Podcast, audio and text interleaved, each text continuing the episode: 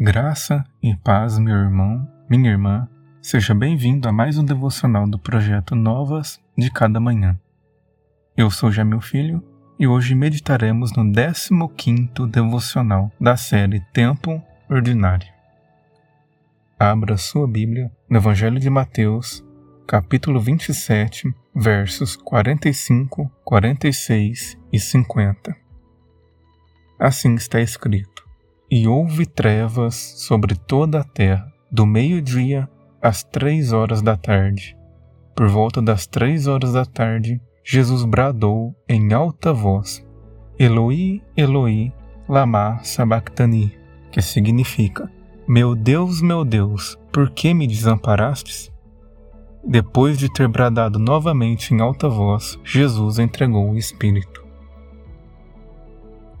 O quarto artigo de fé do Credo Apostólico nos relembra dos eventos daquela sexta-feira tenebrosa. Creio em Jesus Cristo, que padeceu sob o poder de Pôncio Pilatos, foi crucificado, morto e sepultado. Ao contrário do que os críticos da fé afirmam, a divindade de Cristo não abandonou o corpo de forma que somente o Jesus homem experimentou a morte humana. Muito menos que ele teria apenas desmaiado e enganado os soldados que eram peritos em matar. Cristo de fato morreu, e não há argumento humano que seja capaz de ofuscar essa verdade. Por nossos pecados, o Criador do mundo foi flagelado, humilhado, morto e sepultado em um túmulo emprestado ele compartilhou não apenas de nossas dores, mas também de nossa morte. Sua crucificação não foi motivada por ideologias políticas. Ele não morreu como um revolucionário, tal como afirmam alas do cristianismo. Cristo Jesus padeceu pelo meu e pelo seu pecado. Não foi a pobreza humana, a opressão política ou a exploração religiosa que o separou de Deus mas foi a minha e a sua iniquidade. Ao citar a figura de Pôncio Pilatos, o objetivo do credo não é desenvolver ou apoiar a ideia de que os homens cooperaram no projeto de salvação. Da mesma forma que a encarnação do Verbo ocorreu sem o auxílio humano, sua morte também o foi.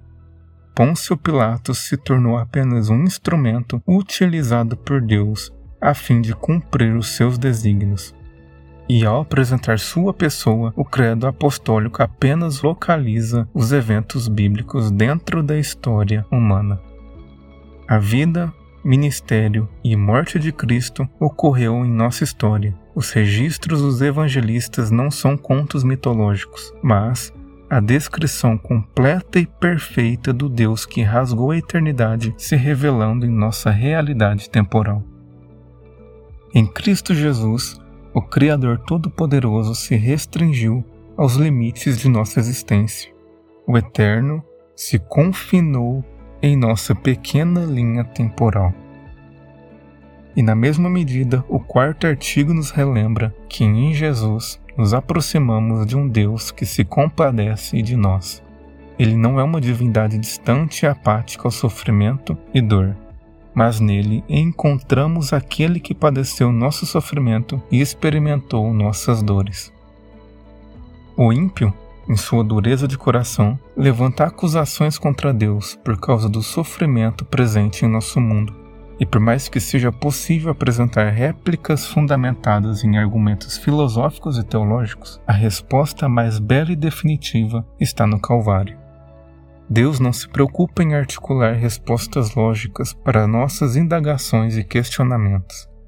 Apenas toma a nossa dor e grita: Eu estou aqui. Feche os seus olhos e ore comigo. Pai, te dou graças pela vida, ministério e morte de teu Filho Jesus para a remissão dos meus pecados. Obrigado por tua misericórdia imputar em mim a justiça de teu Filho.